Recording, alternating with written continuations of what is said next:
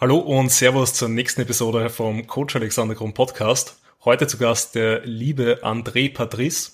Uh, der André ist selber ein sehr erfolgreicher Coach, der unter anderem 2019 die Sophie auf die Bühne begleitet hat, wo ja sie bei der GmbF und beim NRC sehr erfolgreich war. Er ist selber auch Pro Natural Bodybuilder, ähm, da glaube ich bei der DFSI oder derzeit die Pro Card. Und ja, bevor ich aber wieder viel zu viel spreche und alles vorwegnehme, äh, André, wie geht's dir und äh, wonach hast du Cravings, wenn du auf Date bist? Hey Alex, also Dankeschön erstmal für die Einladung, dass ich heute hier sein darf. Ähm, super lustig, wie du meinen Namen aussprichst. Ich find's immer richtig lustig. In Österreich ne, habt ihr einen anderen Akzent. Und ja, ich bin André Patris, ich bin aktuell 28 Jahre alt und den Rest hast du ja, sage ich mal gut, vorweggenommen. Ähm, wonach habe ich Cravings? Auf jeden Fall immer sehr nach Schokolade und Haribos. Okay, ähm, da gleich einmal zur Korrektur. Ja. Wie würde man jetzt deinen Namen richtig aussprechen? André, ne? Also das heißt André, aber das ist wirklich also gar kein Problem, es ist ganz normal, ne? Also andere Länder, andere Sitten, andere Aussprachen und äh, darum. Aber ich fand's, fand's richtig ja, lustig. Ähm, Genau, also André sagt man. Ne? Und du sagst so ein bisschen so André. Äh, solche Diskussionen gibt's bei uns eben zwischen der Sophie und mir derzeit immer häufiger. Äh, einfach weil man eben als Österreicher alles sehr ja. monoton ausspricht, ja. alles sehr in die Länge zieht und diese Betonung mhm. einfach nicht hat, die mhm. man im eigentlichen Hochdeutsch hat. Ähm, also ich hoffe, du verstehst mich trotzdem und wir können diese Sprachbarriere überbrücken. Ja, natürlich. Natürlich, definitiv. Also gar kein Problem darum. Also ich finde es sogar, ja, das, das, das klingt süß. Also wenn einer ähm, André sagt, und das Lustige ist, ich habe auch natürlich ähm, Coachlinge aus Österreich und die sagen es alle ganz genau so. Ne, die sagen es ganz genau so. Okay, ähm, ja, André, wie würdest du mal bitte kurz beschreiben, was so deine bisherige Laufbahn war vom Bodybuilding? Sprich, wann waren deine ersten Wettkämpfe? Welche Platzierungen hast du da gemacht? Äh, erzähl mal ein bisschen was über deine Vergangenheit. Mhm. Ähm, ja, 2013 habe ich meinen ersten Wettkampf gemacht, ähm, beziehungsweise meine erste Wettkampfsaison. Wenn ich jetzt alle Wettkämpfe aufzähle, die ich hier bestritten habe, wird es sehr lang. Ähm, dann bin ich natürlich 2014 gestartet. 2014 war ich deutlich erfolgreicher. Ähm, also um, um das bei, bei der GNBF ähm, festzuhalten mal, ähm, das ist ja immer so der Hauptwettkampf, den ich eigentlich bestritten habe für mich, so dopingfreies Bodybuilding stand natürlich immer im Vordergrund, habe aber auch immer beim NRC und beim DBFV so ein bisschen was mitgenommen, so zumindestens regionale ähm, Meisterschaften, einfach weil ich dann in Form war und Erfahrung sammeln wollte. Aber bei der GNBF bin ich 2013 dann ganz spontan gestartet und damals dann Dritter bei den äh, Junioren geworden. Das war auch mein aller, allererster Wettkampf überhaupt und da habe ich dann ähm, ja entschieden, dass ich das auf jeden Fall weiterhin machen möchte und äh, habe dann Gas gegeben. Und 2014 bin ich dann in Österreich auf der ANBF tatsächlich sogar Profi geworden, also habe den Gesamtsieg gemacht und ja, der nächste Wettkampf, beziehungsweise die nächste Wettkampfsaison war dann 2016. Da bin ich auf der GmbF wieder äh, Dritter geworden. Da habe ich halt ein bisschen leider rumexperimentiert in der Diät und äh, ja, hat nicht so gut funktioniert. Ich war trotzdem sehr gut in Form. Also da haben wir gerade zu Anfang drüber geredet, so mit Blutstreifen, dies, das und so. Und die wollte ich halt hart erzwingen. Und das war auf jeden Fall keine gute Idee. Ähm, 2018 bin ich dann gestartet, also 2017 hatte ich äh, schwere gesundheitliche Probleme, aber 2018 bin ich dann wieder gestartet und das war dann auch tatsächlich die letzte Saison bisher. Ich wollte 2020 ja wieder starten, aber das hat natürlich pandemiebedingt ja nicht so ja. hingehauen. Ne? War schon gut in Form, also wäre auf jeden Fall Bestform geworden, aber leider haben keine Wettkämpfe ja, sehr, sehr schade. Also wäre cool gewesen, wenn 2020 normal gewesen wäre, mhm. weil dann hätten wir uns sicherlich irgendwo auf der Bühne getroffen, äh, beziehungsweise hätten wir es dann so getimt, dass wir uns auf der Bühne ja. treffen. Wie, wie sind dann ja. so die. du bist ja auch meine Größe, ne? Du wärst, glaube ich, sogar in meiner Gewichtsklasse tatsächlich. Ne? Ja, genau. Ja. Ich glaube, das wird sich alles so also recht gut ausgehen. Ja. Ähm, wie sind da jetzt dann deine Pläne für die Zukunft, wenn du sagst, du hast eigentlich geplant, letztes Jahr zu starten? Wird es dann dieses Jahr, nächstes Jahr, in vier Jahren dann erst? Ja, ähm, also das Ding war tatsächlich, dass 2020, also ich habe ja Ah, da muss ich weiter ausholen, leider.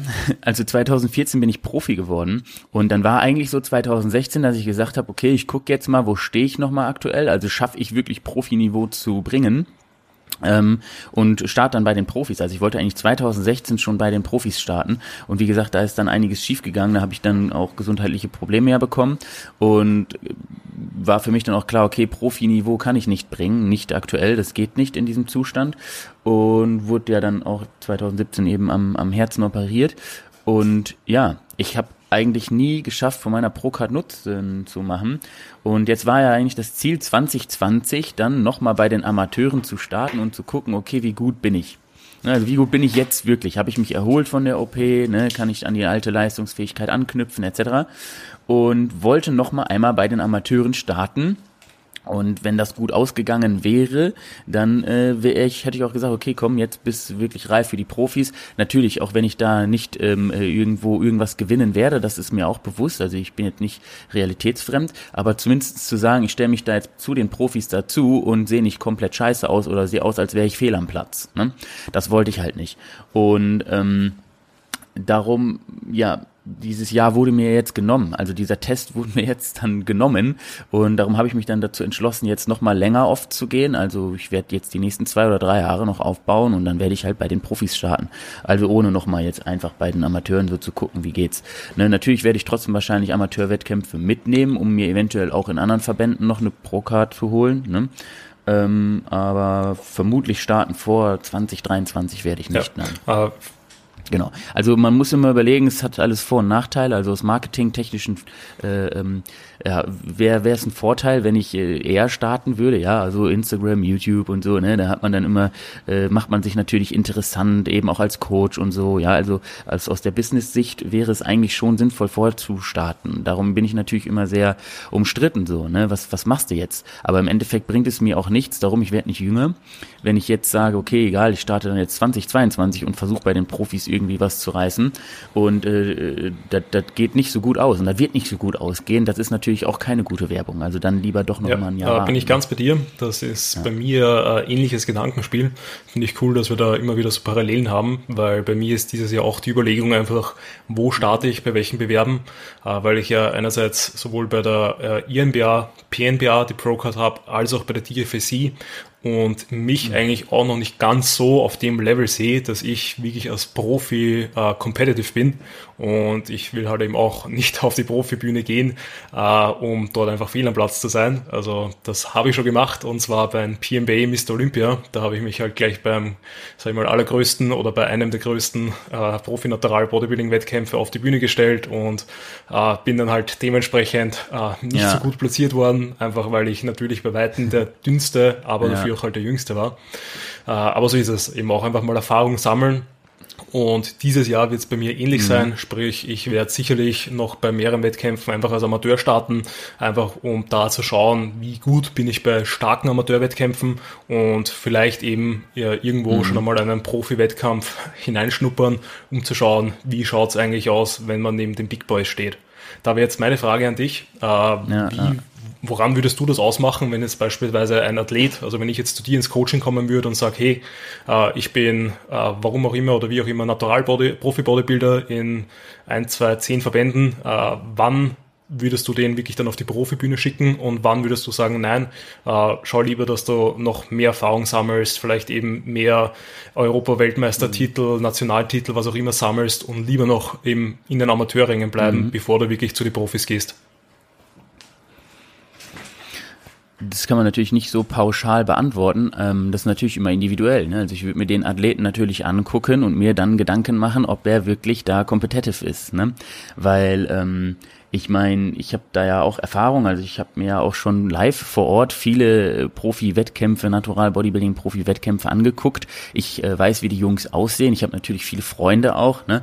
Wenn man sich so ja mal den den den Sepp anguckt oder den Patrick Teutsch, den Brosep oder den Patrick Teutsch oder ähm, natürlich auch den Daniel Kubik, ne, mit denen ich natürlich auch ähm, ja doch eng befreundet bin und die ich eben auch schon auf gewisse Profi-Wettkämpfe begleitet habe. Also es bedeutet, ich glaube, ich kann schon gut einschätzen einschätzen, wie so das äh, Niveau ist, was man da erwarten kann. Und wenn ich natürlich einen Athleten habe, ähm, äh, der vor mir steht, den ich da nicht so unbedingt einordnen kann, würde ich halt sagen, Junge, sieh zu, dass du halt nochmal ein paar Kilos aufbaust. Ne? Ähm, ich denke, das kann man als Coach schon mit der Zeit dann einschätzen. Ne? Also zumindest wenn man da auch die Erfahrung hat und auch international mal ein bisschen unterwegs war, und sich das eben auch live vor Ort mal angeguckt hat. Ne? Und da sind richtige Kavenzmänner dabei. Also das kann ich dir sagen, da geht auch mir oft die Frage äh, natürlich durch den Kopf, wie dopingfrei ist das Ganze hier wirklich. Ne? Das muss man einfach mal ehrlich sagen. Ähm, und natürlich, es gibt immer diese Ausnahmen und Talente und so und ja, die scheinen sich da halt zu tümmeln. Dessen muss man sich bewusst sein. Ne? Warum? Ich möchte auch nie jemandem unterstellen, dass er Dopingsubstanzen nutzt, aber man muss einfach ähm, ähm, ja realistisch bleiben und ne, die Jungs, die sind sind richtig sick dabei ne? und ähm, machen das auch meistens schon viele Jahre. Also da triffst du selten jemanden, der halt jung ist. Ne? Und für, für äh, dopingfreies Bodybuilding, da sind wir tatsächlich halt einfach sogar noch jung. Also da zähle ich mich sogar zu. Ich bin mittlerweile 28, du bist ja, glaube ich, 24, 25 aktuell erst, ne? Wie alt bist du? Ja, ähm, im nächsten Monat 25. Ja, genau. Ne? So, da bist du halt noch sehr, sehr, sehr, sehr jung. Ne? Also muss man überlegen, da ist ja noch sehr viel Potenzial. Und die, die da am Ende gewinnen, die sind oftmals über 30. Also nicht immer, ne? aber oftmals sind die tatsächlich schon über 30 und trainieren seitdem die 12 sind oder so. Ja, also gegen solche anzukommen mit der Hälfte an Trainingszeit alleine nur und auch wahrscheinlich nur einem Drittel an Wettkampferfahrung, das, das ist halt, das tut halt weh. Ne? Also die Erfahrung muss man vielleicht mal machen. Also du hast sie gemacht, sagst du ja. Und ähm, ja, da muss man aufbauen. Ne? Da braucht man ein paar Jahre. Ne? Ja, da und äh, dementsprechend würde ich das individuell behandeln, weil es kann halt natürlich sein, dass trotzdem ein sehr junger Athlet kommt, der einfach super massiv ist. So ein Daniel Kubik oder so, ja, den, den kannst du, wenn du den gut vorbereitest, da kann er sich dazustellen, da braucht er sich nicht verstecken. Ne? Ja, ja, eben. Also ich sehe das äh, sehr mhm. ähnlich wie du. Ich glaube, man muss einfach wirklich darauf schauen, von wem sprechen wir da, wie viel Trainingserfahrung hat er, weil wenn er eben mit, wie du sagst, 12, 14 äh, schon zum Trainieren begonnen hat, da eventuell auch schon sehr produktiv trainiert hat, weil mhm. der Vater der Bodybuilder war oder äh, warum auch immer, dass man da natürlich dann auch schon in jungen Jahren mit ja. zehn Jahren Trainingserfahrung dementsprechend äh, beeindruckend aussieht, vor allem eben, wenn Genetik noch dazu kommt, wenn das Talent, sprich der Einsatz dann ja. auch noch dabei ist. Äh, wenn alles zusammenkommt, dann ja. Aber ich glaube auch, dass es sich immer wieder zeigt, auch wenn du eine sehr, sehr gute Genetik hast, äh, es sieht halt einfach anders aus, als wenn jemand 20 Jahre trainiert und wenn jemand eben äh, 5 bis 10 Jahre trainiert. Auch wenn du vielleicht vom Muskelvolumen so irgendwie noch mithalten kannst, äh, ist einfach die, die Qualität, diese äh, Density, nenne ich es einmal, die dann dort die älteren, stärkeren Athleten auf die Bühne zeigen. Äh, plus natürlich die Ausgewogenheit, die die einfach haben, weil die einfach Zeit hatten, eben über Jahrzehnte an ihren Schwachstellen zu arbeiten, beziehungsweise ihre Stärken vielleicht noch besser auszubauen. Ähm, das ist halt wirklich schwer und ich glaube auch viele, die ja. halt ähm, ja, die sich jetzt immer das Ziel setzen, ja, ich muss naturaler Profi werden, äh, am besten schon in meiner, in, am besten schon in der ersten Saison, am besten schon beim ersten Wettkampf, mhm. ähm, dass man die dann auch ein bisschen bremsen mhm. und zügeln muss und ist auch, wenn du es wirst, ähm, dann äh, bringt es dir eh nichts, weil Profi-Wettkämpfe, wenn du halt ja. dann dort auch nicht eben gewinnen könntest, zahlst du halt einfach nur mehr Geld für äh, eigentlich Macht fast auch keinen Spaß. Ja. Ja. Mhm. Also es ist halt natürlich oft so. Also ich muss da auch sagen, ich betreue natürlich auch viele junge Athleten und du vermutlich auch. Und äh, das ist immer so die Frage, so wie will man die bremsen? Also lässt man denen diese Euphorie, lässt man denen diese diese Träume, ne? Oder haut man denen mit der Realität einfach mal voll in die Fresse? Und äh, irgendwo die Mitte ist eventuell richtig. Ne? Aber ähm, also darum, wenn so ein Athlet dann zu mir kommt, dann ich bin da immer sehr ehrlich, manchmal zu ehrlich und ähm, das bringt nichts da. Ne? Also, selbst dann zu sagen, ja klar, natürlich, das kannst du schaffen, wenn du das willst und so. Also sage ich mal da, ähm, ja falsch, falscher Aufbau ist das, ne? Also, weil ähm, da wird der Junge auch nicht mit glücklich, du wirst auch nicht mit glücklich, ne? Der, der sagt dann am Ende äh, zu dir, hey Coach, du hast mir gesagt, äh, ich kann das schaffen und der gewinnt halt auch überhaupt nicht und ist traurig. Also meine Worte sind jedes Mal, wenn einer zu mir kommt und das ist egal wer, also die können auch mit, mit guten Voraussetzungen kommen, Du weißt ja nie, wer zu so einem Wettkampf kommt. Ne, du weißt es nicht. Du kannst für dich nur dein Bestes tun. Und darum sind meine Worte jedes Mal, guck mal, sieh mal zu, dass du überhaupt erstmal ins Finale kommst. Und dann reden wir weiter. Ne? Also das bedeutet auch in, in ähm, meiner Betreuung ähm, von Wettkampfathleten ist mein Ziel immer erstmal den Athleten überhaupt ins Finale zu bekommen. Ja, man natürlich hast du Athleten dabei, wo du dann sagst, okay, könnte schon sein, dass er gewinnt. Also wird schwer, den zu schlagen auf jeden Fall, zumindest im Amateurbereich dann.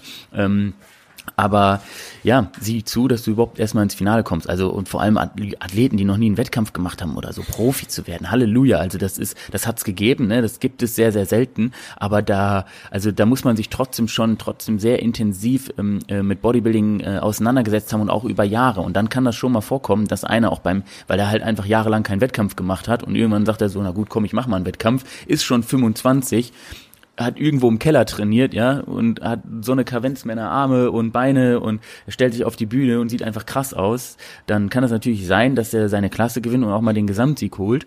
Aber ähm, ja, realistisch ist das nicht. Ne? Und wenn man das auch mal vergleicht mit anderen Sportarten, hey Mann, wann und wie wirst du zum Profi? Ne? Also im Bodybuilding habe ich irgendwie immer das Gefühl, so äh, man muss schon fast Profi sein. Also es, es reicht nicht einfach nur ein guter Tennisspieler zu sein, so quasi, man muss Tennisprofi sein, unbedingt so. Ne? Und und äh, ja, das Dingen ist halt eben, alle haben das als Ziel, ne? Oder viele haben das als Ziel und äh, ja, wenn die kommen alle dafür, ne? Also da kommen 30 Leute in deiner Klasse, die alle diese eine Klasse gewinnen wollen. So, dann sieh mal zu, dass du überhaupt erstmal in die Top 5 kommst, ne? Ja, ja. finde ich äh, auf jeden Fall sehr, sehr richtig alles, was du sagst. Man merkt auch, dass du äh, da immer die GmbF als Referenz siehst äh, oder vielleicht eben so die AMBF, wo halt ja. halt wirklich eben jetzt die Männerklassen sehr, sehr groß und sehr, sehr competitive sind. Ich glaube ja. eben, also so viele Träume ergeben sich dadurch auch über Amerika, einfach weil es dort ja noch einmal viel mehr Wettkämpfe gibt, viel mehr Verbände als bei uns in Europa und dadurch, mhm. wenn du dort mhm. halt dann beispielsweise beim Klassensieg auch schon die Pro-Card bekommst, äh, es natürlich dementsprechend leichter ist, weil mhm. wenn du äh, Erster von zwei wirst, ähm, ja. dann gratuliere, aber es ist halt eben dann die Frage, ja. wie competitive bist du dann wirklich bei den Profis und äh, wie gut war das Ganze. Ähm, Definitiv. Als, also aber du ähm, also, wie du es auch schon gesagt hast. Ja, bitte. nee, sag ruhig. Wir sind ein bisschen. Na, äh, ich wollte, ich wollte eigentlich jetzt auf ein anderes Thema kommen, leid. aber wenn du noch irgendwas anzumerken hast, dann gerne, gerne her mit den Infos. Ähm, nee, jetzt habe ich sogar tatsächlich auch schon wieder vergessen, was ich sagen wollte. Kann nicht so wichtig gewesen sein. ja, ähm, worauf ich jetzt eigentlich eingehen wollte, ist, weil du eben gesagt hast, also schon angeschnitten, dass du ja zwischen 2017 und 2018 ähm, eben deine äh, Zwangspause hattest wegen der äh, Herzoperation. Könntest du mhm. darüber mal ein bisschen was erzählen? Sprich, was hattest du da und eben wie, wie hat sich das dann ausgewirkt? Mhm. Also ich habe äh, eine angeborene Aorteninsuffizienz. Das ist bei mir eine familiäre Disposition. Also es ist ein genetischer Defekt einfach bei uns in der Familie. Und ähm, ja, ich habe früher auch viel Radsport gemacht und das war auch vielleicht nicht ganz so klug. Also es hat sich irgendwann sehr ähm, äh, ja, negativ entwickelt für mich. Und ähm, ich hatte dann schon immer Probleme mit mit dem Herzen, sage ich mal. Ähm, nicht mal im Training an sich, sondern oftmals tatsächlich sogar eher in den Ruhephasen, also nachts, wenn ich geschlafen habe oder ja, dann ähm, hatte ich immer echt ähm, schwere Herzprobleme und irgendwann war es so, dass ich fast jede Woche in der Notaufnahme war und mir auch irgendwann die Ärzte gesagt haben, so Jung, wie lange willst du halt so weitermachen? Einmal hier die Woche rennst du in der Notaufnahme und hast äh, Herzrhythmusstörungen und Aussetzer und Schweißausbrüche, Schüttelfrost und ne, ähm, so können wir nicht weitermachen. Ähm, du musst da am Herzen operiert werden auf jeden Fall. Und ja, 2017 war es dann soweit. Also es war schon viele Jahre klar. Also es war schon eigentlich 2013 war schon ein sehr kritisches Jahr damals. Dann habe ich ja aber da die Wettkampfdiät noch so gemacht und 2014 auch. Also es hat mich schon immer begleitet. Ne? Ähm, äh, ich habe das vielleicht auch nie so kommuniziert und so, also weil weil weil ich das auch eigentlich lieber eher vergessen wollte dieses Thema all die Jahre äh, und immer gesagt habe, ach Quatsch, nein, mir geht's schon gut, bis dann wieder die nächste Attacke kam. Und 2017 muss ich auf jeden Fall dann wirklich operiert werden. Also da war wirklich ein sehr, sehr mieses Jahr. Also da wäre ich fast, ja, hops gegangen sogar. Ähm, Und dann äh, habe ich auch psychologische Betreuung bekommen, ähm, ne, um mir mal klar zu machen, dass ich halt so jetzt wirklich nicht weiter ja, leben kann. Ne? Und ähm, habe dann neue mechanische Aortenklappe bekommen und eine Aortenprothese, äh, also die Aorten, ähm, die Aorta selbst ähm, hatte schon Aortenaneurysma auch, also sie war kurz davor, sage ich mal, sich zu verabschieden eben auch und das wäre oder ist ja eine miese Sache. Also wenn du ein Aortenaneurysma hast, ist echt nicht lustig. Ähm, kann man überleben, aber die Wahrscheinlichkeit sehr gering. Und da ist mir dann halt natürlich auch bewusst geworden, okay, scheiße, Alter, die müssen dir halt jetzt echt den Brustkorb aufschneiden und dir da am Herzen rumschnibbeln. Das ist natürlich eine echt unschöne Sache. Also wenn man mal in sich geht und denkt so, okay, die gehen jetzt hin und schneiden dir wirklich den Knochen durch vom Brustbein und äh, trennen Aorta und Hauptvene und holen dein Herz raus und schnibbeln daran rum so und setzen das wieder rein. Das ist natürlich ein richtig unschöner Gedanke, ne? Ähm, und da habe ich auf jeden Fall psychologische Betreuung auch gebraucht dann. Ja, die OP ist eigentlich ganz gut gelaufen. Dann war ich in der Reha. In der Reha gab es so paar Komplikationen noch, aber das habe ich dann auch alles überstanden. Und äh, da habe ich mir auch ganz klar gesagt, ey, so, ne, ähm, wenn du wieder trainieren kannst, wirst du wieder trainieren. Also die Ärzte haben mir schon klar gemacht, so auf dem Leistungsniveau werde ich nicht mehr trainieren können. Ne? Also ich habe denen natürlich damals gesagt, okay, ich bin da, ich mache da äh, dopingfreies Bodybuilding, ich bin da Profi, das ist so mein Lebensinhalt, das ist das, was ich von morgens bis abends mache. Da war dann so, ja okay, da müssen sie sich mal Gedanken machen, was sie dann in Zukunft machen wollen. Ne? Und für mich war dann so, nee, da muss ich mir eigentlich keine Gedanken machen. Ne? da mache ich irgendwie, kriege ich das wieder hin. Und irgendwie habe ich es hinbekommen und 2018 dann natürlich, ja, bin ich dann wieder auf die Bühne gegangen. Also elf Monate nach Herz-OP, da gibt es natürlich auch, ja, Dokumentation äh, auf YouTube ähm, drüber, weil ich das Ganze dann auch die Zeit lang abgefilmt habe. Und ja, bin froh, dass das heute alles wieder so geht. Also wirklich, bin super, super dankbar, fühle mich eigentlich auch kaum eingeschränkt, äh, tatsächlich sogar teilweise besser als ähm, eben wirklich vor der OP. Also ja, da gab es schon miese Zeiten. Aber jetzt geht's mir eigentlich wieder gut, genau. Und ich trainiere jetzt weiter. Aktuell klappt das alles. Ich bin regelmäßig zur Kontrolle. Es sieht eigentlich alles soweit ganz in Ordnung aus. Ähm, ja, hoffen wir mal, ne, dass es weiterhin so bleibt. Auf jeden Fall. Also sehr beeindruckend genau. das Ganze und eben eine mega Transformation. Äh, nur damit mache Leute da vielleicht so ein bisschen ein Bild davon bekommen, wie schwer warst du quasi vor der OP, wie schwer nach der OP und was war dann quasi so dein Stage Weight auf der Bühne? Mhm. Also normalerweise im Schnitt ist mein Bühnengewicht bisher immer um die 80 Kilo gewesen, außer 2013, da war ich schon noch deutlich leichter. Also 2013 hatte ich irgendwie so 75, Kilo und dann äh, 2014 hatte ich 79, Kilo und dann war es immer um die 80 Kilo. Also ich habe auch theoretisch immer versucht, unter die 80 Kilo zu kommen, um in diese Gewichtsklasse zu kommen, also um ins Mittelgewicht zu kommen. Ähm, genau, ich bin 1,80 groß ähm, ist für dopingfreies Bodybuilding stabiles Gewicht auf jeden Fall.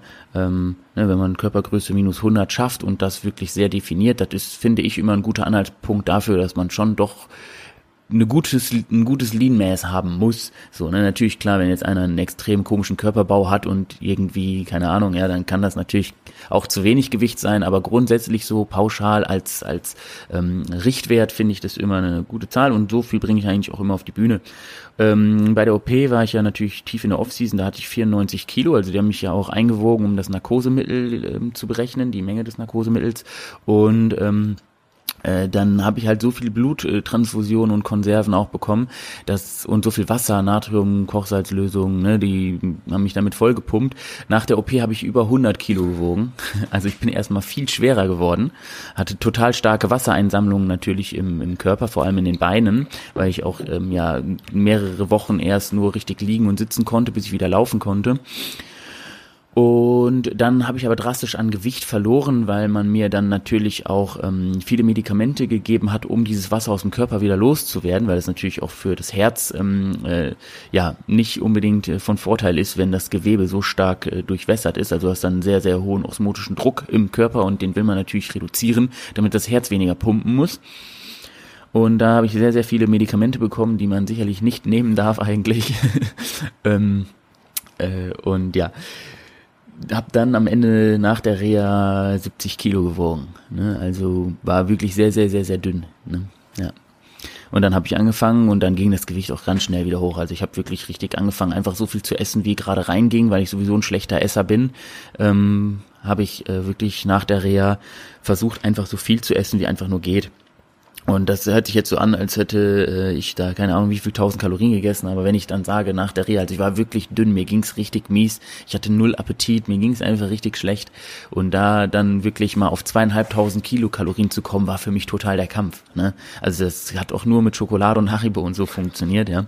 Und ähm, war sicherlich auch nicht so gesund, aber ja, war besser auf jeden Fall als so dünn zu sein und habe auch parallel dann direkt wieder angefangen zu trainieren, was halt geht. Ne? Also so, so bestimmte Dinge gingen. Also ich habe wirklich die ersten zwei oder drei Wochen einfach nur Waden trainiert. Seitdem habe ich auch kein Wadendefizit mehr tatsächlich. Also ich würde sagen, es passt jetzt mittlerweile dann zum Rest, weil ich halt wirklich, also Wadenheben im Sitzen ging halt nur, weil ich konnte halt überhaupt gar keine Last auf, auf die Brustwirbelsäule haben oder so, weil man hat mir halt ja wirklich den Brustkorb von oben bis unten durchtrennt. Also er war total instabil.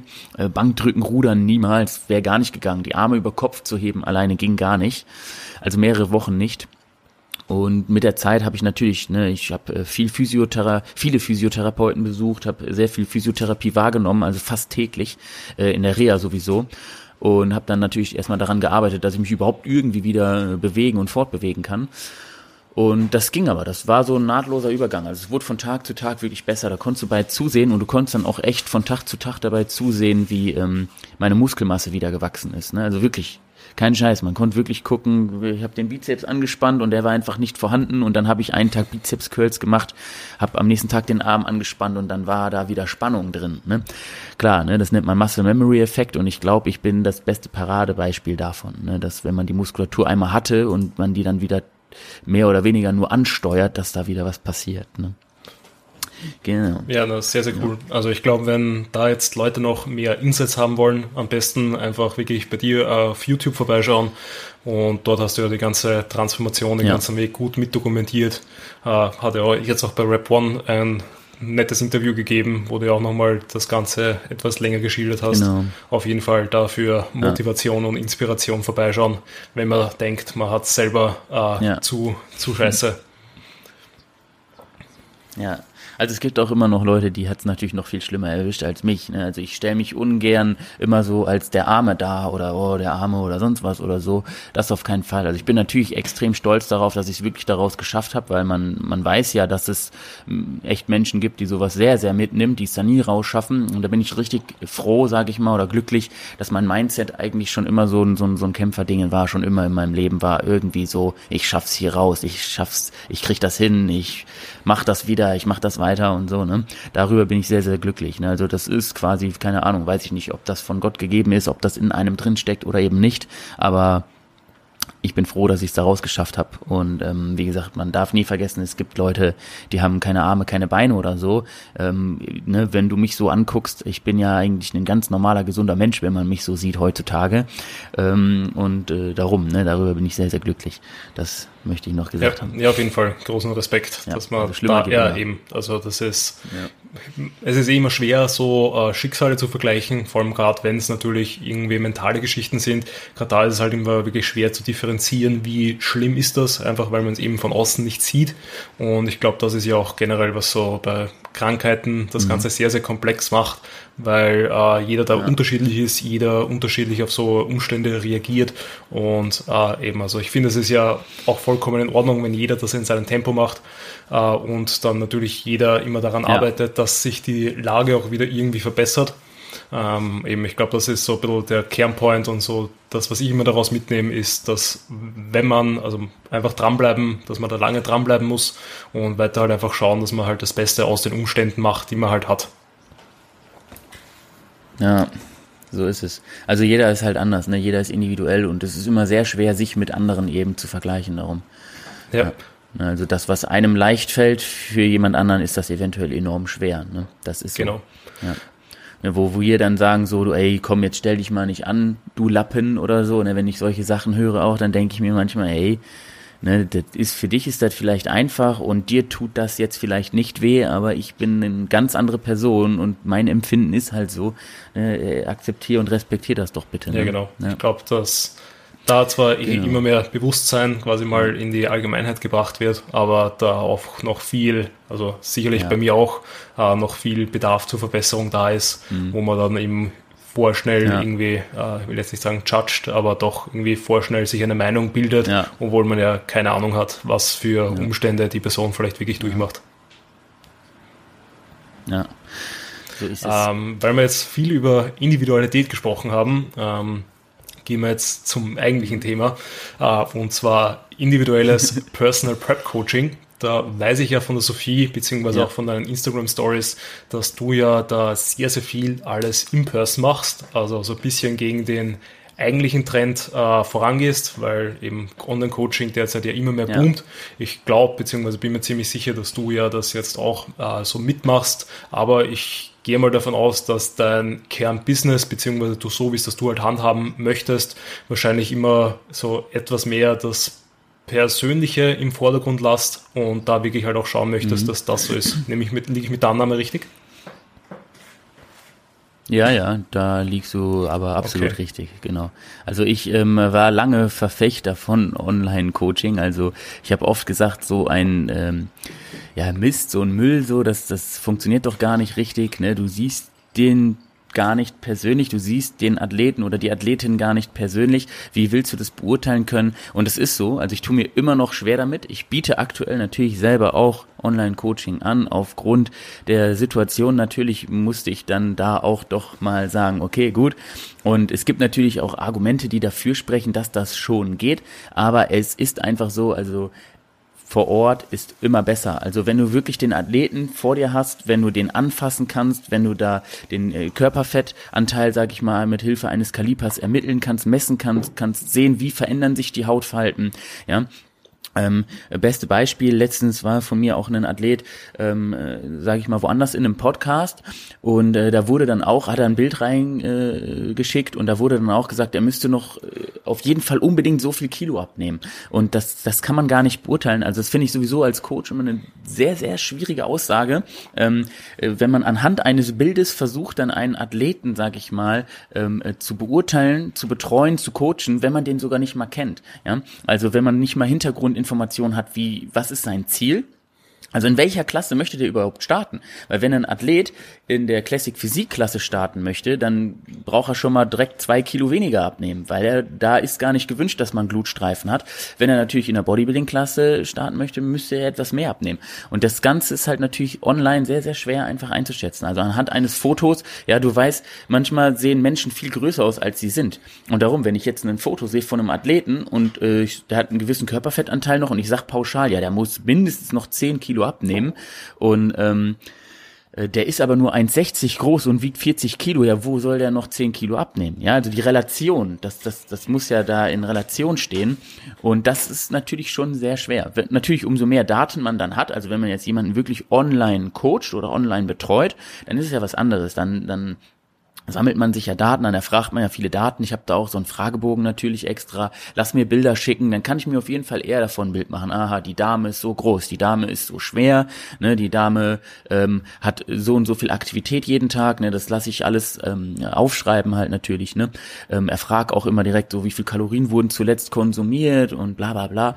Ähm, also man kann da schon sehr, sehr viele Daten sammeln und dann kann man das schon gut einschätzen und gut damit arbeiten. Und am Ende ist es ja so, wenn man wirklich Online-Coaching macht, ja, dann äh, hat man ja auch immer vorher Fotos, nachher Fotos und dann kann man auch mit der Zeit gut vergleichen, ne, okay, läuft das, funktioniert das, wird das besser, ne, ähm, äh, ja, also es geht schon, aber ich habe die meistens am liebsten bei mir in meinem Coachingraum, da kann ich dann anfassen, da kann ich dann mit der Zange messen, ne, ich kann die Hautfaltendicke ermitteln und ähm, vor allem für, für Bühnenathleten finde ich das sehr, sehr wichtig. Wenn man jetzt sagt, so klar, das Lifestyle-Coaching und so, das geht online easy, das ist gar kein Problem. Ne? Aber auch wirklich so eine Peak Week vernünftig zu planen und alles und so, das ist mir immer lieber, wenn ich den Athleten wirklich ja. vor Ort habe. Ja, ich glaube auch, dass das auf jeden Fall Vorteile hat, wenn man eben die Person einfach vor Ort hat. Ja. Bei mir war das bei meiner allerersten Wettkampfsaison 2015 auch so. Da hat es quasi Online-Coaching im mhm. deutschsprachigen Raum eigentlich so, glaube ich, wenn nicht noch gar nicht ja. gegeben oder äh, war einfach noch nicht so ja. im Hype.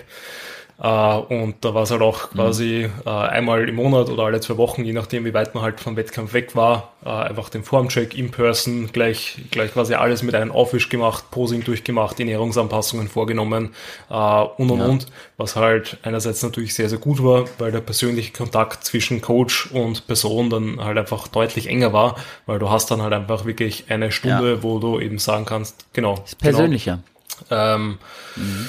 Und ja, ansonsten natürlich äh, Online-Coaching, wie du sagst, hat bei weitem viele Vorteile, einfach weil man es für äh, deutlich angenehmer für viel mehr Leute anbieten kann, weil man dann den Service viel, also auch besser bringen kann. Man ist einfach natürlich ja. äh, zeitlich nicht mehr gebunden, äh, außer man macht halt auch wirklich regelmäßige Calls etc. Aber auch da ist es dann Genau, auch örtlich nicht. Ne? Also man, also natürlich online, genau, Online-Coaching hat ja natürlich auch viele Vorteile, auch für den Coach. Und ich kenne auch genug Leute, die halt auch wirklich selber, also die Online-Coaching wollen, ne? Also die wirklich sagen, so, ich würde es lieber online machen, können wir nicht skypen, ne? Die wohnen sogar direkt um die Ecke. Und dann gibt es wieder andere, wiederum andere, äh, die fliegen von, von aus der Schweiz oder aus Österreich nach Köln, um dann bei mir persönlich vor Ort sein zu können. Ne, es gibt solche, es gibt solche. Also das ist total krass. Und da ist ja eben, das ist individuelles Coaching. Ja, also man muss gucken, äh, was, was möchte der Athlet oder der Coachling von mir? Ne? Ich coache natürlich auch Otto Normalverbraucher, ähm, was ich jetzt in naher Zukunft auf jeden Fall aber doch stark äh, einschränken werde. Aber ich habe auch viele normale Menschen, sage ich mal, einfach die persönliche Ziele haben, die ich betreue. Und ähm, da muss man eben immer gucken, was will der denn? Ne? Also Kunde ist König ist irgendwie immer so das Motto und da muss man gucken. Ne? Ich betreue den Athleten quasi immer so oder den Coachling dann so, wie er von mir betreut werden will oder natürlich auch sie. Ja, also ja, ja genau. Das ähm, also kommt drauf an. Ich habe natürlich auch ein paar Mädels im Coaching. ja, das stimmt eh. Also ich glaube, das ist ja quasi das nicht, dass die jetzt hier sich nicht angesprochen fühlen und dann sagen so, ja, der André spricht die ganze Zeit von er und der und ja, ich hoffe, es ist für alle klar, was gemeint ist. Ne? Also Coachling, Coachling Dingen. Ja, genau. Ja. Ähm, ja, ich glaube, du hast das eh schön angesprochen, das Coaching muss ja einfach individuell sein, sowohl beim persönlichen als auch beim Online-Coaching. Wenn man, glaube ich, eines von den beiden komplett äh, vorne hinwegstreicht, ähm, ist das dann halt die Entscheidung ja. vom Coach. Dadurch nimmt er sich natürlich auch Leute weg, die er vielleicht betreuen könnte. Ähm, aber auf einen Punkt, den du vor äh, den du vorher angesprochen hast, wollte ich noch eingehen, und zwar das mit den Bildern und mit der Form. Mhm. Ähm, ich glaube, da kennt jeder Online-Coach das, dass äh, halt auf einfach Bilder es einfach anders deutlich aussieht, beziehungsweise halt komplett anders wirkt. Und das ist halt die große Erfahrung, die mhm. man, glaube ich, generell, wenn man auf Instagram unterwegs ist, macht und dann einmal eine Person in echt trifft, mhm. ähm, dass da halt Welten dazwischen sind, ja. wenn eben das Bild vielleicht nicht gemacht, also nicht optimal gemacht ist oder eben wirklich so alles optimiert ist, mit ja. vielleicht noch irgendein Filter drüber etc., ja. ähm, dass das dann in der Realität vielleicht deutlich, deutlich, deutlich anders wirkt, ähm, als was es eben online genau. ist. Und auch da ist es beim Online-Coaching, zumindest bei mir, äh, kenne ich es auch, dass ja die ersten sicherlich vier bis sechs Wochen fast drauf gehen, dass man die Check-in-Bilder optimiert, dass man da wirklich ein vernünftiges Licht hat, eine ja. vernünftige Qualität, dass man halt auch wirklich dementsprechend die Details sieht, ja. äh, weil da hast du natürlich recht, mhm. ähm, gerade wenn man da keinen sehr, sehr guten Spot hat, also ich, äh, sorry, ich lasse dich gleich sprechen, äh, ja. dass man da Probleme einfach bekommt. Ja, also ich mache das mir sogar tatsächlich relativ einfach immer im Online-Coaching. Also äh, klar ist, dass ähm, die Bilder immer unter gleichen äh, Voraussetzungen gemacht werden müssen. Definitiv, ja. Also es müssen gleiche Lichtverhältnisse herrschen, der Hintergrund sollte der gleiche sein. Also das Bild, die Vor- und Nachher-Bilder sollten immer an gleicher Ort und Stelle ähm, gemacht werden. Und ich mache es ganz oft so, dass ich während des Skype-Gespräches meinen Online- Klienten, wenn man das dann so sagt, ähm, äh, mit dem äh, MacBook oder mit dem Laptop durch die ganze Wohnung laufen lasse. Ja, ich sag wirklich, stell dich mal dahin, mhm, okay, stell dich mal dahin, mhm, okay, stell dich mal dahin, mhm, okay. Und dann suche ich mir so quasi das, ja, den, den besten Spot raus, also den, zumindest meines Empfindens nach den besten Spot und sage dann, ich hätte gerne, dass du die Bilder immer genau da machst, unter diesen gleichbleibenden Lichtverhältnissen. Ne? Und äh, dann, dann akzeptiere ich auch ungern, wenn er dann sagt, ja, aber ich bin dann da, dann bin ich dann dort, dann bin ich ja, dann musst du halt dann wieder neue Bilder machen, wenn du wieder genau hier bist, also wenn du wieder zu Hause bist, ne, dann guck, dass da zwischen irgendwie vier bis sechs Wochen liegen und du dann genau hier unter gleichen Bedingungen wieder neue Bilder machst, bitte, ne? Weil wenn da ständig das Licht wechselt und alles und so, dann kannst du es absolut nicht beurteilen, ne? Also dann kannst du auch den Fortschritt nur sehr, sehr schwer beurteilen, ne? Weil, wie gesagt, unter manchem Licht sieht man viel besser aus, unter manchem Licht sieht man viel schlechter aus. Und äh, genau. Ja, auch der Hintergrund kann sehr entscheidend sein. Ne? Ist der schwarz, ist der weiß, ist der grau, ist der lila? Ne? Hast du gar keinen Hintergrund, schießt du mit Bouquet ein Foto ja. oder so? Ne? Genau. Ja, voll. Ähm, eben, und gerade die Lichtverhältnisse sind dann natürlich enorm entscheidend, äh, wie, wie es dann wirklich aussieht. Ja. Weil manche können es halt einfach oder manche ja. wissen halt, wie sie gute Fotos von sich machen können, wie halt quasi dass das Licht eigentlich von hinter ja. der Kamera kommt, vielleicht irgendwie natürliches Licht da ist, dass natürlich mhm. man nicht komplett ausgeleuchtet ist, sondern noch gewisse Schatten noch da sind und und und. Ja. Ähm, was mich jetzt noch interessieren wird, bei dir beim quasi Personal Prep Coaching, wie läuft da die äh, Kommunikation mit deinen AthletInnen ab?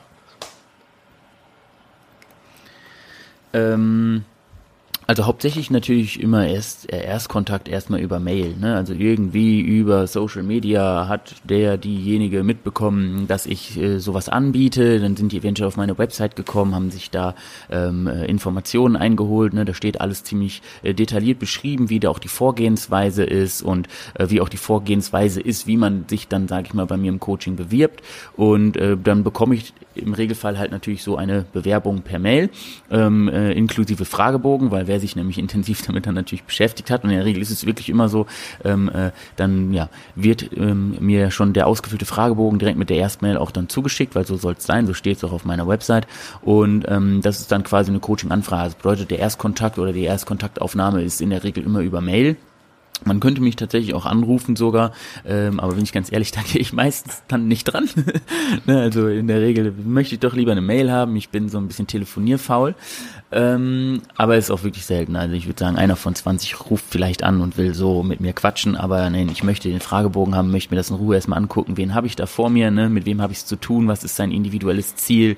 Wo steht er aktuell? Wo will er hin? Ne? Ähm, äh, genau, was macht er aktuell und was wäre er bereit auch zu tun, um sein Ziel zu erreichen? Erreichen und so. Das kann ich dann alles dem Fragebogen entnehmen und sehe dann im Endeffekt auch schon, okay, wie motiviert ist der, diejenige. Und ähm, genau, dann antworte ich natürlich auf die Mail auch per Mail und dann werden meistens so ein paar Mails hin und her geschrieben. Ähm, und dann kommt es ähm, äh, zu einem äh, kostenlosen Erstgespräch via Skype dann auch, ähm, wo man sich dann eben einmal kennenlernt, wo ich dann nochmal näher meine Herangehensweise, meine Arbeitsweise auch vorstelle und wo dann natürlich der oder diejenige, die da Bedarf hat oder ähm, gerne von mir gecoacht werden möchte, sich dann äh, nochmal in Ruhe überlegen kann, ob sie es wirklich mit mir machen möchte. Und wenn sie es dann machen möchte, dann ähm, müssen natürlich bestimmte ähm, ja, äh, bürokratische äh, Papierkram muss dann erledigt werden. Also ich lasse mir dann schon immer ein paar Dinge unterschreiben und ähm, bescheinigen. Ähm, und ja, wir vereinbaren dann eine Zahlungsvereinbarung. Also das ist Coaching. Ich biete nie Coaching unter einem halben Jahr an. Das macht gar keinen Sinn meiner Meinung nach. Also wenn einer sagt, ja, ich will bei dir ins Coaching und das kostet monatlich so viel und dann zahlt er einen Monat und dann mal wieder nicht und so, so das ist natürlich, also nee, ähm, da hat man, glaube ich, als Coach keinen Bock drauf und das bringt auch dem, dem äh, gecoachten oder der gecoachten überhaupt nichts. Also das macht gar keinen Sinn. Darum biete ich ähm, Coaching immer nur ähm, mit einer Vertragslaufzeit von mindestens sechs Monaten an. Ne?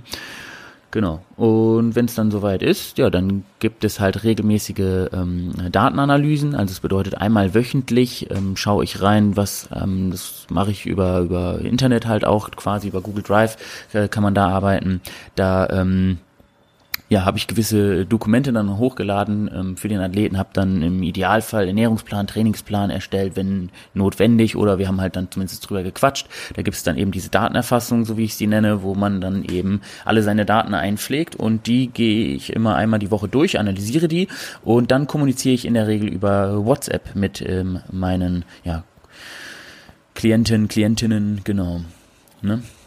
Ist das, das bedeutet, die meiste Kommunikation findet dann tatsächlich über WhatsApp statt. Okay, und wie fließt dann bei dir eben diese persönliche Komponente ein? Wie oft äh, holst du dir dann zu dir eben ins Studio, dass du sagst, du machst mit denen äh, quasi mhm. dort dann diesen äh, Formcheck oder wie du es nennen möchtest? Körperanalyse, genau, Formcheck, genau. Ähm, äh, wenn ähm, wenn das ähm, äh, persönlichen äh, Coaching tatsächlich ist und diejenigen bereit sind, sage ich mal, zu mir zu kommen, wirklich, ähm, dann alle vier Wochen. Ne? Dann haben wir immer einmal im Monat einen persönlichen Termin. Also öfter macht meiner Meinung nach auch keinen Sinn. Wie gesagt, die kriegen sowieso wöchentlichen Feedback von mir. Wie ist die letzte Woche so gelaufen? Können wir irgendwas verbessern oder verändern? In der Regel sowieso nicht, weil normalerweise, wenn ich die ersten Berechnungen treffe, also zielorientiert, ne, jemand sagt zu mir, er möchte 10 Kilo abnehmen, natürlich, ne, dann habe ich den aktuellen Stand optimalen Fall war wirklich bei mir, wir haben den Körperfett ermittelt, ähm, etc. und andere Faktoren ermittelt, dann kann ich natürlich äh, berechnen, ne? wie lange brauchen wir, wie viel Zeit brauchen wir, welche Gewichtsabnahmerate pro Woche sollte ungefähr getroffen werden. Logisch, am Anfang geht es schneller, am Ende dauert es länger, Gewicht dann zu verlieren, ne? das muss man immer mit berücksichtigen. Und ähm, ja, dann äh, sehen wir uns alle vier Wochen wieder. Und im Online-Coaching ist es halt, dann skypen wir alle vier Wochen und besprechen einmal alles durch. Ne? Da gibt's dann diese Vorherbilder, Nachherbilder. Ähm, ja, genau. Und wenn die Coachlinge, Coachlingen hier bei mir zu Hause sind, dann mache ich die Bilder in der Regel.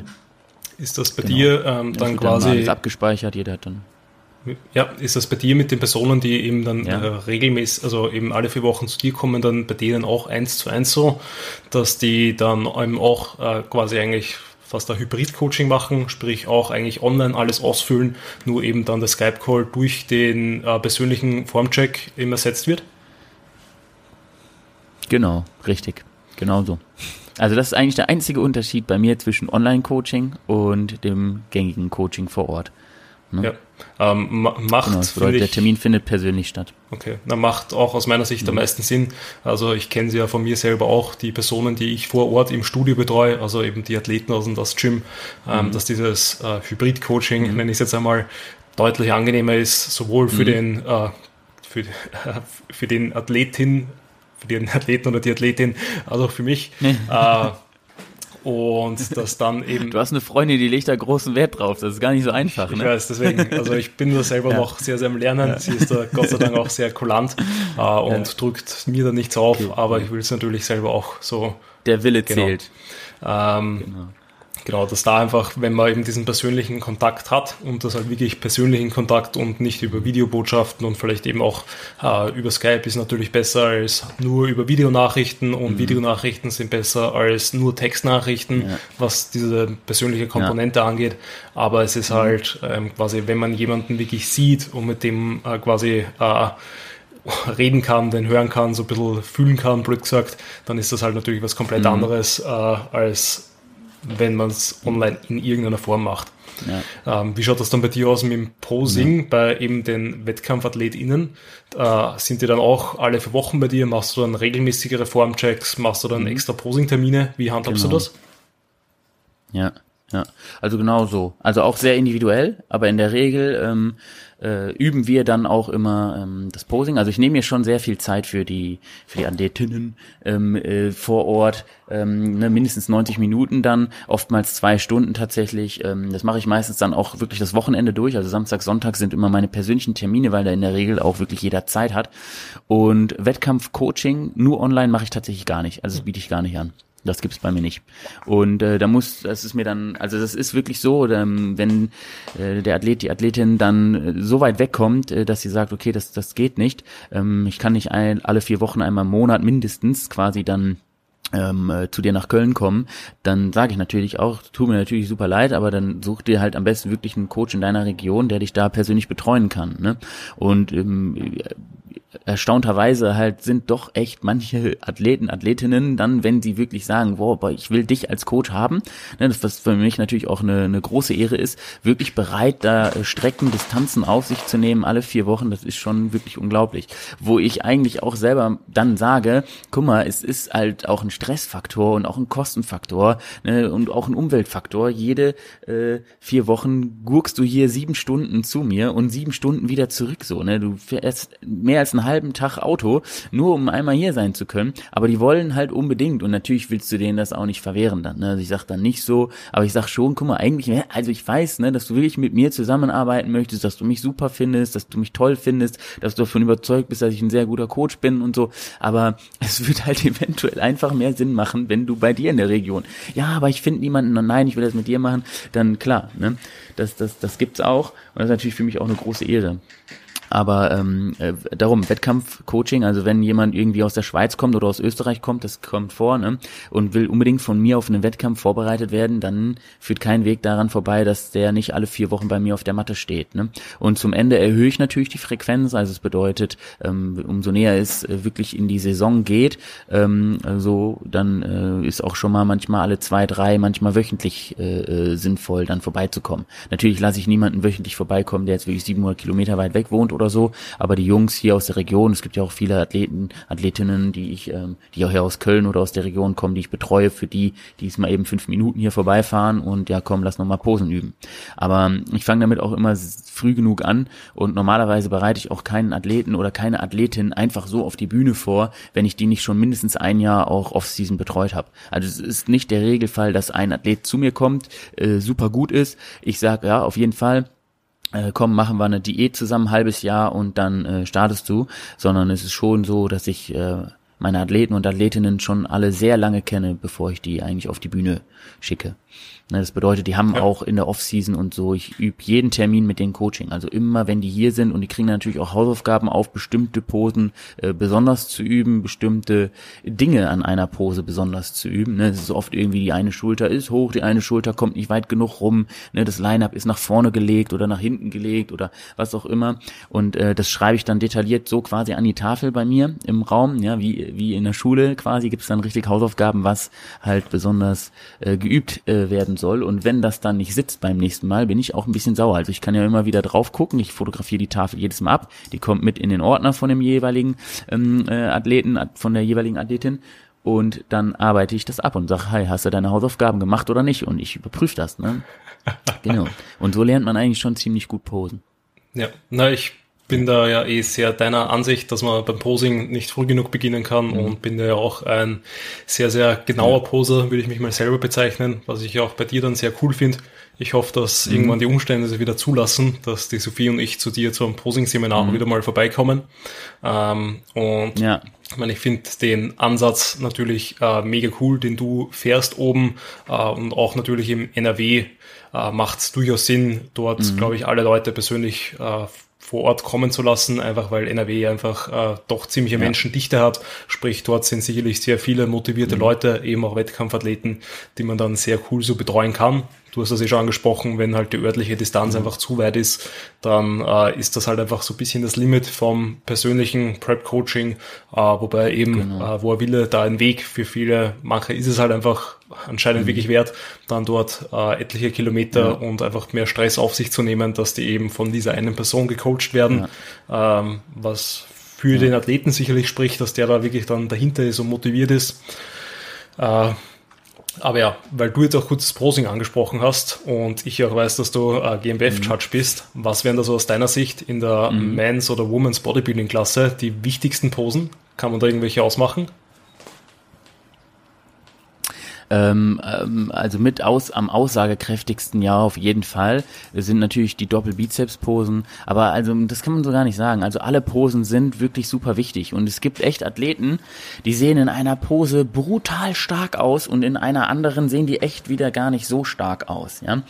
Und natürlich ist es super, wenn man, sag ich mal, da auch ausgeglichen aussieht. Also auch wenn die Proportionen passen, ja, wenn wenn das Posing an sich passt. Ähm, es gibt immer wieder Athleten, die machen eine Doppelbizeps von vorne und sind sehr stark und dann machen sie eine seitliche Brustpose und sind nicht mehr so stark. Das ist zum Beispiel bei mir der Fall. Ja, also ich bin von vorne und von hinten würde ich sagen, am stärksten. Ne? Also Doppelbizeps-Pose von vorne, Doppelbizeps-Pose von hinten sind so meine, meine stärksten Posen.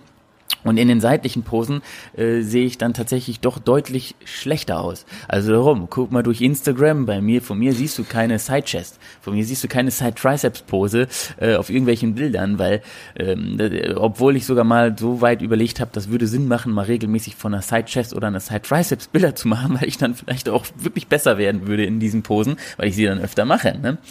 Aber äh, ja, genau. Also trotzdem denke ich aber dann tatsächlich, dass am Ende schon so Doppelbizeps von vorne, von hinten schon mit am aussagekräftigsten sind. Also auch wenn man sich mal Bilder anguckt von Olympia-Athleten, zum Beispiel die beim Mr. Olympia teilnehmen, jetzt so ein Kai Green oder ein Phil Heath oder sonst was, immer wieder wenn man ein Bild sieht von denen auf Instagram, was gepostet wird, schau mal, wie viele Bilder gibt es von denen in einer Side Chest?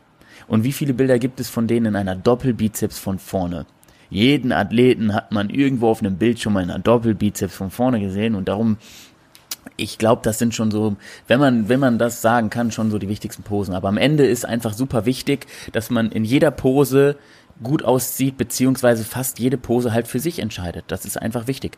Ne? Weil wenn du zwei Athleten hast, der eine, die sind beide sehr dicht beieinander, also wenn man das jetzt judgen würde und sagen würde, okay, da sind zwei Athleten, die stechen auf jeden Fall sehr stark heraus, es sind Platz eins und Platz zwei und die holst du natürlich dann in den Einzelvergleich.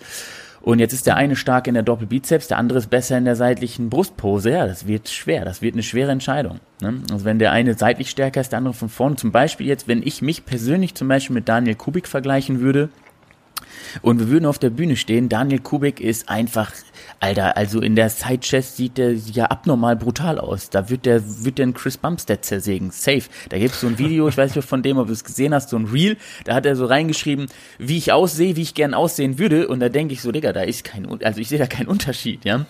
Und ähm, von einer, in der Doppelbizeps jetzt aber wieder, darum, von Daniel Kubik zum Beispiel siehst du kaum Doppelbizeps-Bilder von vorne oder von hinten. Kaum. Ja. Weil er wirklich in dieser Sidechest, Bizeps, das sind seine Posen, da ist er brutal stark. Und wenn ich jetzt natürlich neben dem auf der Bühne stehen würde, vermutlich würde ich dann in der Doppelbizeps ein bisschen besser aussehen und in der Side Chest würde er mich komplett zersägen, weil da sehe ich komplett scheiße aus und das ist ja wirklich, da sieht er aus wie ein anderer Mensch, ne? Da hängt dem da so ein Beinbeuger, ja, und, und, und so ein Arm und so eine Titte, das ist brutal. Und darum kann man schwer sagen, jetzt so diese Pose ist dann entscheidend. Also ich würde ja jetzt nicht sagen, ich gewinne dann jetzt den Wettkampf, weil ich in der Doppelbizeps besser bin und die Doppelbizeps ist ja entscheidender. Sondern es ist halt wirklich am Ende, wie viele Posen entscheidet der Athlet für sich. Ne? Und wie ist auch der Gesamteindruck? Wie bewegt er sich? Ist, wiegt er selbstsicher? Steht der richtig gut? Sieht man dem an, dass der gewinnen will? Ne? Und steht der die Pose so, dass man wirklich sagt, die Pose an sich so ist perfekt. Ne? Also besser könnte man sie nicht stehen. Und das ist halt das, was am Ende wirklich wichtig ist. Ne? Ja. ja. bin ich auch ganz bei deiner Seite. Ja. Ich glaube, das ist ja das auch, was das Judging so schwer macht und was man von außen dann auch so schwer ähm, greifbar machen kann. Und auch wenn halt manche Leute vielleicht mhm. Platzierungen nicht so ganz verstehen, äh, ist das eben immer das Wichtigste, ist der Gesamteindruck an dem ja. Tag, wenn du auf der Bühne stehst. Ähm, da finde ich es auch immer ein bisschen auch. schwer, dann ja. Ja, genau, eben, da finde ich dann auch ein bisschen schwer, über Bilder etc. oder Videos zu judgen. Videos geht halt schon genau. so halbwegs, aber ist natürlich ja. auch was komplett anderes, weil eben die Judges sitzen halt am nächsten dran, die haben halt den Winkel und die müssen dann auch die Entscheidung treffen. Und äh, es ist halt der Wettkampf ja. und irgendwer muss gewinnen. Und wenn die Entscheidung halt knapp ist, mhm. dann gibt es ja Gott sei Dank nicht nur einen Judge, sondern fünf oder sieben. Äh, und dann wird ja. halt dementsprechend von denen kollektiv die Entscheidung gefällt. Und wenn da einfach die Mehrheit dafür ist, dann muss man das halt einfach so akzeptieren. Ja, ja, auch als Athlet selbst, ne? Also wie oft Athleten selbst dann total enttäuscht sind und sagen, nein, ich war besser und bla. Echt falsche Selbstwahrnehmung. Und vor allem auch da wieder das gleiche Thema dann eben, Foto, Video, wie beim Online-Coaching. Super schwer zu beurteilen, glaub mir, super schwer zu beurteilen. Ich habe wirklich schon auch ähm, äh, ja, wie gesagt, in der Jury gesessen, Athleten äh, bewertet, habe da meine Entscheidung getroffen. Ähm, bei der GNBF und anschließend habe ich auf YouTube dann das Video gesehen von der Klasse. Und wenn man dann das Video sieht und die Leute dann drunter kommentieren, boah, der und der hätte gewinnen sollen, ich kann, kann ich das nachvollziehen. Nach dem Video wirkt das tatsächlich so, ja, wenn du jetzt einen Athleten hast, der wirklich einfach super definiert ist ähm, ähm, und du hast dann, der wird Erster und du hast dann einen Athleten, der wird Zweiter, der ist ähm, ähm doch massiver, also aber lange nicht so hart, aber auf dem Video siehst du diesen, diesen Unterschied in der Härte gar nicht. Auf dem Video sieht der eine einfach dünn aus und der andere total massiv und man denkt dann sich, hey, warum hatten, warum hatten der gewonnen? Der ist doch dünn einfach nur oder so. Das wirkt einfach nicht so. Ne? Wenn man aber live da gesessen hat und sagt, Alter, ich habe noch nie so einen abgezogenen Athleten gesehen, Junge, ne, der hatte, der hatte der hatte Streifen auf den Zähnen, ja, so, äh, dann, äh, ja, ne, ist schwierig, ist sehr, sehr schwierig, das zu bewerten. Das ist dann vor Ort einfach so eindrucksvoll, dass man dann sich auch als Judge schwer tut, weil man sagt eigentlich, guck mal, eigentlich ist Muskelmasse aufbauen ja auch viel schwerer, als definiert zu werden. Definieren kann sich jeder in einem halben Jahr. Aber Kilo Muskel aufbauen, das schaffst du nicht mal eben in einem halben Jahr. Und das ist wahrscheinlich auch, warum der Lee Camp sagt, äh, ich würde mir wünschen, dass halt die Glutstreifen nicht mehr ganz so wichtig sind. Ne? Aber es ist halt wirklich schwierig, weil wirklich jeder, der mir auch in der Jury gesessen hat, es ist wirklich eindrucksvoll. Wenn einer definiert ist, warum auch immer, live vor Ort sieht der einfach dann wirklich besser aus. Also wirklich, wenn ich, äh, vielleicht ist es wieder nur meine subjektive Wahrnehmung, ne, ist ja so, aber wenn ich da zwei Athleten habe und der eine ist wirklich sehr definiert, der andere ist massiv, aber einfach nicht definiert, man sieht einfach nicht diese Streifen, diese Einschnitte, es wirkt einfach nicht so eindrucksvoll. Ich habe dann in dem Moment nicht das Gefühl, dieser massivere sollte jetzt diesen Wettkampf gewinnen. Ja. ja?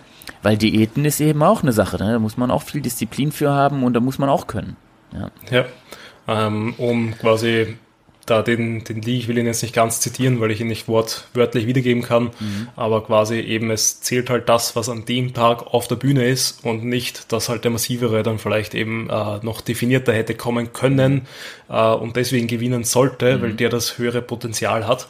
Also das habe ich leider bei ein, zwei mhm. Verbänden auch schon mitbekommen, dass dort quasi dann eben das Judging ja. dann so entschieden worden ist, beziehungsweise die Pro-Card halt so vergeben worden ist für den, der mehr Potenzial mhm. hatte mhm. oder hätte, äh, aber halt auf dem Wettkampf mhm. einfach eindeutig mhm. nicht der bessere war. Und ich glaube, was ich dich da ein bisschen ergänzen mhm. will oder würde, ähm, du redest halt jetzt wirklich von dieser guten Definition, äh, wo halt natürlich der Rest auch noch passt, wo halt äh, quasi weiterhin noch die volle Muskulatur ja. ist, eben die Muskelteilungen schön sichtbar sind, äh, viele Details ja. sichtbar sind und nicht von den äh, sehr runterdiäteten, so wie man es halt gerade im Natural Bodybuilding auch immer häufiger sieht, äh, dass halt manche Personen wirklich ihre komplette Muskelmasse oder eben zumindest äh, einen Großteil davon opfern, nur um eben diese Endhärte zu erreichen. Ja. Ja. Ich 2016. ähm, ja, André, wir sind jetzt eh schon gut in, schon eine gute Stunde jetzt vom Recorden. Mhm. Ähm, ich würde mhm. sagen, wir tun ja. das Ganze mal zusammenfassen bzw. Äh, abschließen. Wenn jetzt die Leute sagen, hey, ähm, der André ist ein cooler Dude, ich hätte Interesse an einem Coaching oder äh, will ihn einfach nur schreiben, wie geil er nicht ist. Äh, wo können sich die Leute finden? Wie können sie dich kontaktieren? Äh, ich habe dich jetzt leider nicht verstanden. Jetzt hat das hart geleckt. Ach so, ja genau, André Patris einfach auf Instagram oder okay, äh, ähm, genau www.coaching-revolution.de. Jetzt hänge ich bei dir oder? Okay, passt. Ja, ich Hörst ja, ja, mich, ich, ich, merke nur gerade, ja. glaube ich, die Internetverbindung hat auch gemerkt, dass wir im Podcast ja. äh, jetzt dann das Recording beenden sollten. Äh, einfach weil es, warum auch immer, gerade nicht mehr mag. Sprich, äh, damit ich es nochmal zusammenfasse, einfach André Patris auf Instagram, beziehungsweise äh, Coaching genau. Revolution auf, also die Website. Genau. Genau, richtig, Coaching-Revolution, ja. Perfekt. Hau ich alles in die Shownotes, dann. .de. Ja, dann, dann vielen Dank, also, dass du da warst. Vielen Dank, dass ich auch hier Zeit. sein durfte heute, ne? Genau. Ja, dass wir uns ja. schön Zeit versetzt. Und ja, ähm, freut mich, wenn ich und die Sophie auf jeden Fall mal zu dir nach Köln, Köln kommen können äh, und dass wir dann dort auch persönlich plaudern können. Ja. Ja, sehr, sehr gerne. Also jederzeit seid ihr hier herzlich willkommen. Ja. Ja, du natürlich genauso in Wien. Also wenn du mal das Gym auschecken ja. möchtest, äh, gerne einfach Bescheid geben. Ziemlich sicher. Dann ziehen wir die Bank für dich aus. Ja. Ja, das wird irgendwann ziemlich sicher mal passieren. Ja. Na gut, gut dann. Also. Gute Ehre. Vielen Dank fürs Zuhören, dies, das. genau.